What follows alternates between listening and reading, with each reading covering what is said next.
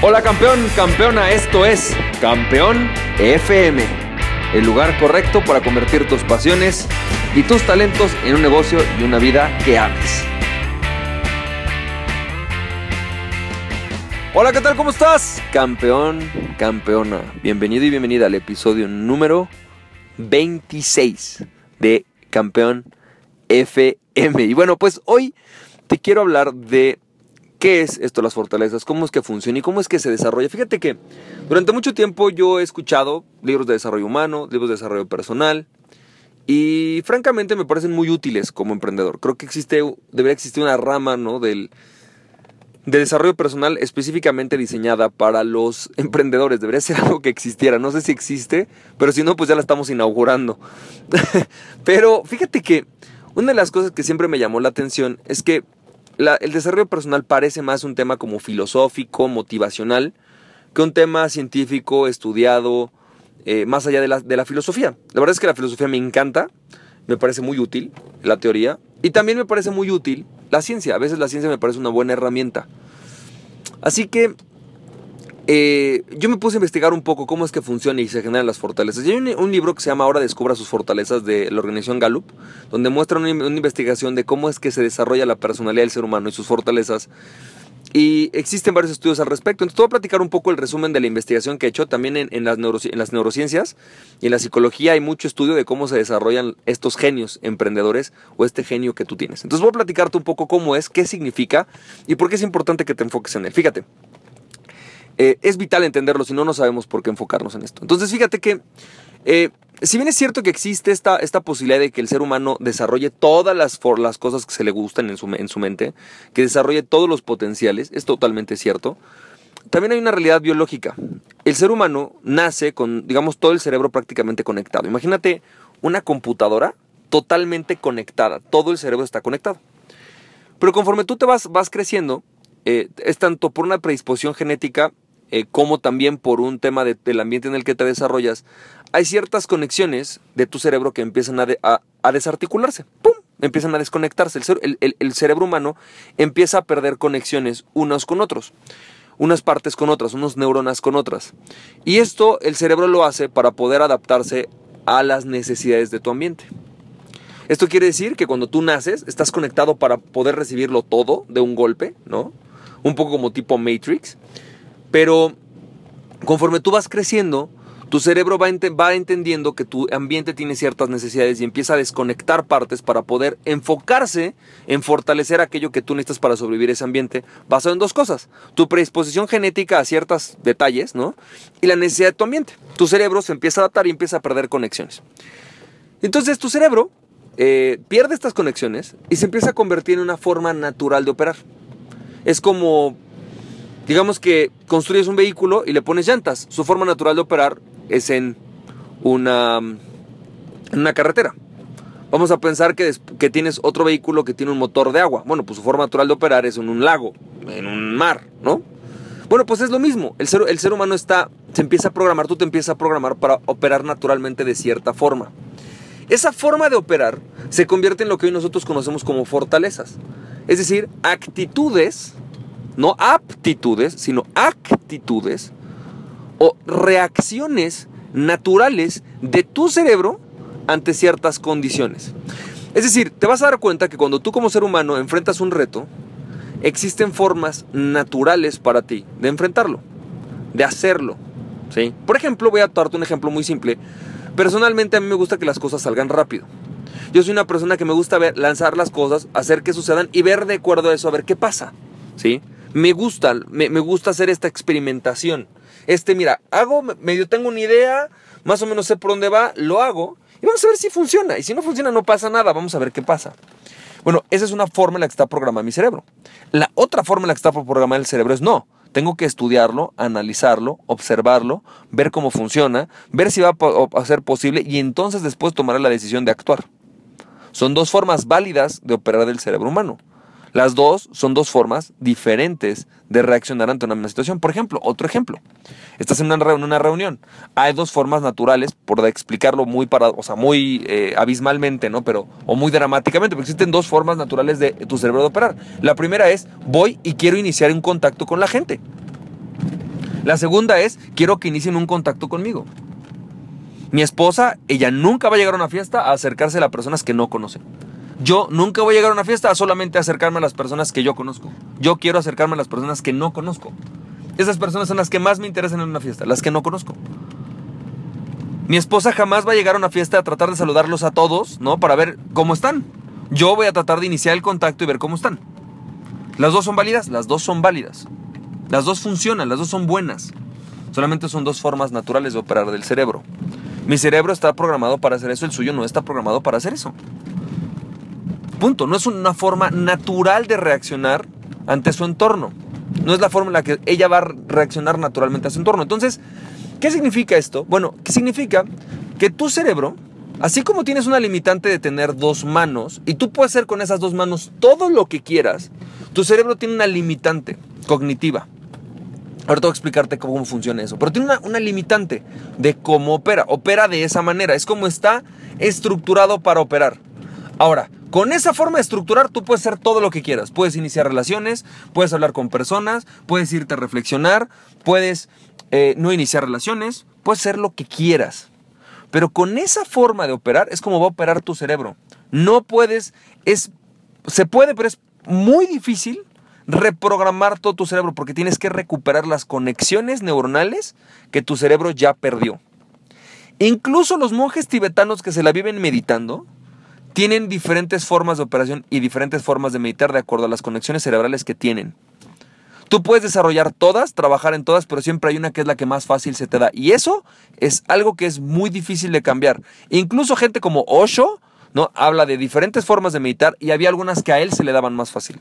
Que él descubrió de forma natural. Él no descubrió todas de forma natural, habría unas que descubrió de forma natural. ¿Por qué? Porque su cerebro estaba programado para trabajar de una manera. Punto. Ahora, a partir de esas limitantes tú puedes crear todo lo que quieras. La segunda forma de operar de tu cerebro, y esto va a ser crucial para entender por qué tiene cierto genio, cierta, cierto intelecto, cierto perfil de emprendedor para afrontar las cosas, es que tu cerebro prácticamente está diseñado para hacer dos cosas. Entender y tomar decisiones. Tu cerebro está diseñado para entender y tomar decisiones. Tú llegas a una casa, ves una ventana rota, una mesa de, un poquito alterada, ves un sillón em, arañado, ves una piedra, ¿sí? Y tu cerebro lo primero que va a hacer es tratar de entender, o sea, va a entender las cosas, entiende, ¿no? Ah, ventana rota, piedra, sillón, sillón, arañado, eh, mesa, mesa, mesa un poco alterada, y tu cerebro va a tomar, va a interpretar eso, va a decir, ah, se me hace que alguien entró a robar. Wow, pero está arañado. Podría ser que alguien entró a robar y además destruyó aquí mi casa. Segunda cosa, eh, y ahí va a empezar a tomar decisiones, perdón, va a empezar a, entender qué tal si esta persona está dentro de la casa. Y la segunda cosa que va a hacer tu cerebro es decirte toma una acción. Tu primera reacción puede ser, por ejemplo, salirte de la casa corriendo, o hablarle a la policía, o ir a enfrentar al ladrón. Y eso va a depender de la forma en la que tu cerebro está, está programado. Tu cerebro está programado para actuar de una manera. ¿Sí? Ahora, ¿tú puedes decidir parar esa forma en la que está programado? Sí. ¿Puedes ser consciente de la forma en la que está programado? Sí. Pero tu forma de, de, racionalizar el proceso, la forma en la que racionaliza ese proceso, los criterios que va a tomar para poder decidir ese proceso están de alguna manera determinados por la forma en la que tú naturalmente estás conectado. Esto no quiere decir que tú vas a salir corriendo. Quiere decir que tu cerebro va a decir, ok, y va a evaluar, por ejemplo, la posibilidad de riesgo o va a tomar una acción. ¿Sabes?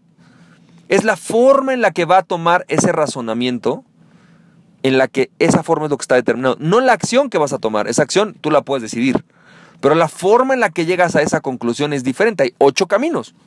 Ocho caminos para hacerlo. Ocho perfiles personales básicos. Ocho perfiles cognitivos, de hecho, se llaman.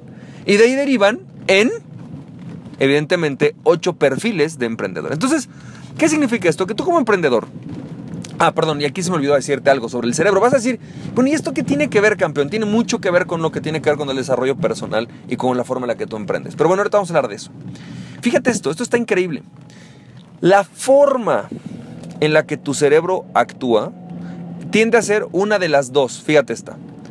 O eres una persona que primero analiza entiende y luego actúa, o eres una persona que actúa primero y luego analiza. O tomas decisiones primero y entiendes después, o entiendes primero y tomas decisiones después. Esa es la forma básica con la que se desarrolla tu personalidad. ¿Ok? Hay ciertos perfiles, por ejemplo, un mediador entiende primero, actúa después. Un promotor, como yo, actúa primero, entiende después. Son formas naturales de operar. Es lo que más fácil se nos da. Para mí es súper fácil lanzar algo que no tengo. Ver cómo demonios funciona y ver qué pasa. Para alguien al revés va a decir, primero quiero entenderlo, quiero reflexionarlo, déjame lo pienso. Déjame ver cómo es que funciona, déjame ver cómo me siento al respecto. Déjame ver qué dice el mercado, déjame analizar la información. Son dos formas totalmente diferentes de operar. Y eso nos va a llevar a diferentes formas completas de emprender. Fíjate esto, ayer te hablaba en el capítulo 25, te hablaba de que tienes que enfocarte en tus fortalezas. ¿Por qué? Porque cuando te enfocas en tus debilidades, tus debilidades son aquella forma en la cual tú dejas de ser extraordinario. Bueno, pues tiene una explicación científica. Cuando tú te enfocas en tus debilidades, tú estás haciendo que tu, que tu cerebro opere en forma contraintuitiva.